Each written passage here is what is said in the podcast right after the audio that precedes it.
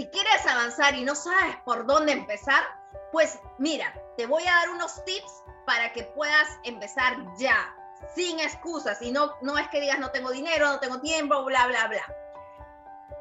Escribe, llegaste a tu camita a dormir, escribe qué es lo que quisieras hacer tú mañana. Por ejemplo, mañana lunes, digamos, quiero hacer esto, esto, esto. Haz toda una lista de lo que tú quieras hacer. Y esa lista la vas a dividir en la semana, porque no es que toda una lista la vas a acabar en un día, porque si tú no lo escribiste una lista de 20 y solamente hiciste 5, vas a sentirte frustrada, frustrado. Y lo ideal es que no te sientas frustrado, al contrario, que te sientas espectacular y digas, wow, hice esto por hoy día y me fue excelente. Hice esto por ahora y me va espectacular y me siento muy bien. Ese es el resultado que tú tienes que tener.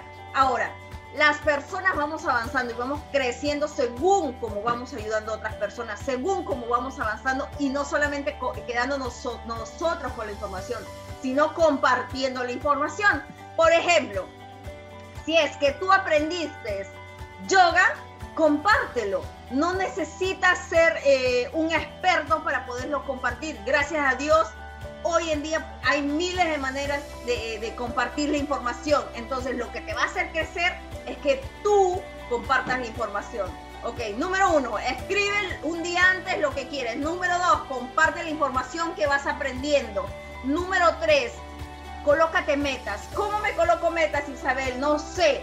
Ok, haz una hoja y escribe a mano qué te gustaría tener para tu vida, cómo te gustaría de aquí cinco años.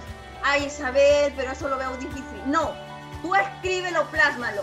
¿Cómo lo vas a hacer? No es tu problema.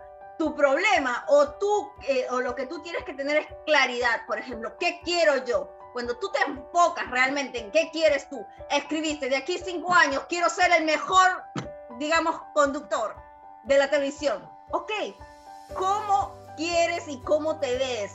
Porque si no tienes claridad, el universo dice, ok, estoy esperando por Isabel porque no tiene claridad y menos yo. Porque le voy a mandar cualquier cosa porque ella no se decide. Así de simple es. Entonces, empieza actuando desde hoy.